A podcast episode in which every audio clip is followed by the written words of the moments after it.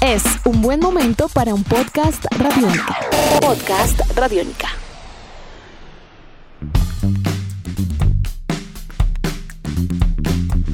Amigos de Radiónica, sean bienvenidos a una nueva entrega de En Descarga Radiónica, el podcast, un espacio en el www.radionica.rocks que para el 2021 promete ir a nuevas dimensiones, a nuevos confines en universos maravillosos entre cine, televisión, cómics, videojuegos y mucho más. Todos estos temas que nos encantan y que nos fascinan. Mi nombre es Iván Zamudio, arroba Iván Zamudio 9 en Twitter, arroba piloto.espacial.3000 en Instagram, contando como siempre con eh, el hombre a bordo de la nave, el piloto, el que sabe de esto, el que... Espere, espere, quiere espere, ir, espere, espere, eh, pero el, piloto no es usted. A mí me dijeron que el piloto era usted. Bueno, yo soy el usted piloto. es piloto punto Bueno, sí, espacial yo- yo punto soy el- 3000. Si no me hubieran dicho a Sí. mí y yo cambio. Claro, pero usted es el, el hombre que viene de una galaxia muy, muy lejana. Entonces, por esa razón, me encuentro como siempre con el grandiosísimo e inigualable Diego Bolaños, quien pues sigue montado en esta nave para el año 2021. Diego, muy buenos días, tardes, noches, ¿cómo vamos? ¿Cómo va todo? La fuerza es intensa en usted y lo siento en este momento. Bien, es intensa en todos nosotros porque Iván y oyentes, es un placer, creo que después de lo que fue un momento histórico, la compra de Lucasfilms y todas sus propiedades por parte del gigantesco de las orejas, todo el mundo esperaba que pasaran cosas, pero como pasa siempre con Star Wars, con la Guerra de las Galaxias, no pasa lo que la gente espera que pase, sino que pasa algo diferente. Siempre es igual. Cuando fue un éxito nadie lo esperaba. Cuando llegaron las otras películas y los éxitos posteriores han resultado de, de otras cosas. Y curiosamente, hace años cuando pasó esta compra y dijeron vamos a sacar más películas, al final no pasó mucho. Y como siempre con Star Wars toca esperar, porque lo bueno en Star Wars se hace esperar y el noticiono del cual vamos a hablar el día de hoy es bien interesante porque ¿hace cuánto? Yo creo que fue hace un año o poco más que se había mm, anunciado la nueva línea de cómics, Iván. Un año, un año exactamente se Sí, había sí, sí. lanzado un tráiler y eso fue algo como bastante sorpresivo, pues nadie como lo vio al comienzo como muy serio, ¿no? Como que, ah, sí, The High Republic, y unas ilustraciones ahí.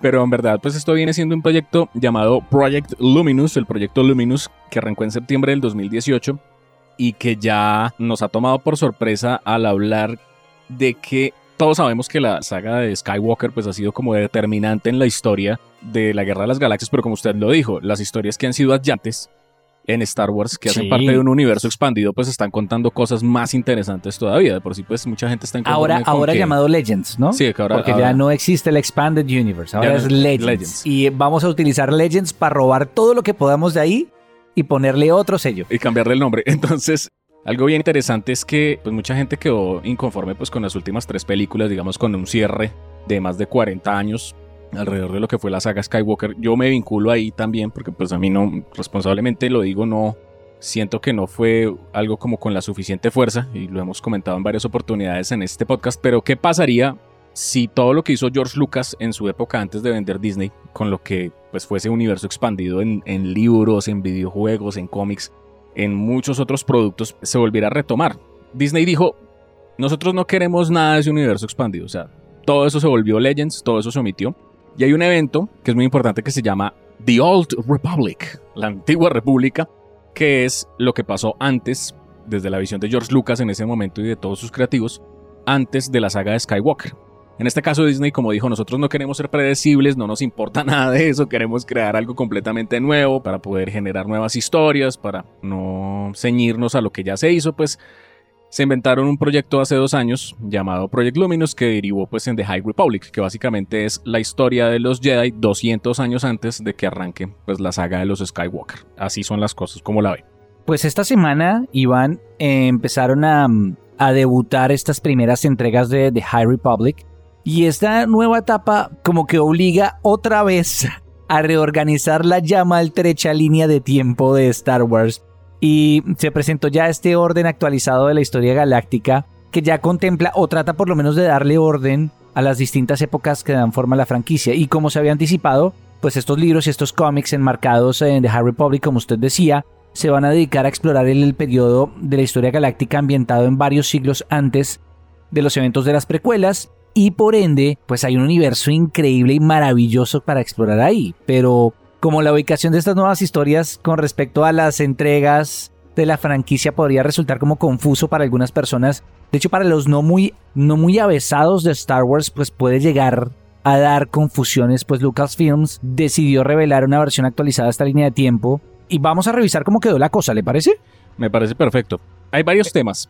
Primero, hay que recordar que Disney como que va a seguir haciendo anuncios cada semana de cosas con Star Wars porque hay que recordar pues... eh, porque es lo que da... Porque es lo que da plata. Es como lo dijo Cartman, ¿se acuerda? Que él dijo, yo voy a invertir en Star Wars porque es lo que va a manejar el entretenimiento durante los próximos 50 años. creo que creo que Cartman es un hombre sabio desde South Park, Colorado. Es un genio, es, un, genio. Es un genio. Bueno, a finales del año pasado se presentó el Investor Day y fueron muy unos genios, ¿no? A la par que se presentó en los Game Awards, Disney estaba presentando el Investor Day al tiempo. Eran como los dos grandes eventos digitales en, esos instantes, en esa noche, pues para ver a través de Internet. Y en ese Investor Day, pues hubo un paneles de todo, ¿no? El panel de Pixar, el panel de Marvel, el, pues obviamente Kathleen Kennedy, que es la presidenta de, de Lucasfilm hoy por hoy dentro de lo que viene siendo esa etapa en Disney, pues hizo la presentación y pues se hablaron de un montón de proyectos. Y hubo gente que curiosamente dijo, oiga, hablaron de un montón de cosas para Disney Plus, hablaron un montón de cosas de películas y de series que vienen a futuro. Incluso pues una película con Taika Waititi que no se sabe en qué época va a estar ubicada. Pero nunca se habló de High Republic. Y era como el gran interrogante, venga, ese proyecto que anunciaron hace un año quedó en algo, quedó en veremos. ¿Qué fue? ¿Qué fue con eso?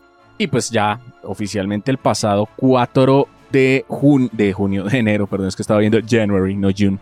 4 de enero se estrenó, se hizo un, un, evento digital de una hora que ustedes pueden encontrar a través del canal oficial en, en, YouTube de Star Wars, donde básicamente lo que hicieron fue, Kathleen Kennedy habló acerca de este proyecto que empezó pues, a gestarse hace dos años y fue un panel con los diferentes creativos que hay algo bien curioso que es bien importante de decir y es que todos los hombres y mujeres que están detrás de esto pues han sido los mejores guionistas y los mejores escritores de Star Wars para cómics y para novelas. O sea, no son... O sea, ellos han creado novelas no que han son sido... unos pintados. No son, no son no. ningunos aparecidos. No, no son. Son lo mejor de lo mejor personajes que han participado en la serie de Darth Vader de los cómics de Marvel, que han estado metidos en diferentes novelas alrededor del universo expandido, el nuevo universo expandido de la Guerra de las Galaxias. Entonces, pues es bien importante pues decir esto que, si no estoy mal, son seis creativos, donde podemos pues mencionar a Kevin Scott, a Rachel Stott, va a estar eh, Justina Ireland, y esto se va a dividir como en, digamos que le aprendimos a Marvel muy bien. porque hay que planear. Eh, sí, hay que planear muy bien las cosas porque mire, esto en verdad van a ser tres fases, tres fases de lanzamiento y la idea es que por cada una de las fases se vayan a presentar más o menos nueve productos dentro de lo que se ha dicho. La primera fase consistiría entre 2021 y 2022, que se va a llamar La Luz de los Jedi. La fase 2 sería entre 2022, 2023, 24 diría yo, que se llama La Búsqueda de los Jedi. Y la última sería La Prueba de los Jedi, la fase 3 que iría hasta el 2026. ¿Qué es lo que buscan ahí? Básicamente es contar esa era dorada de los Jedi, porque nos hemos dado cuenta que pues, el universo de Star Wars es tan grande que hace un tiempo creíamos que el último Jedi era Luke Skywalker y resulta que no, había un montón de gente viva después de la Orden 66.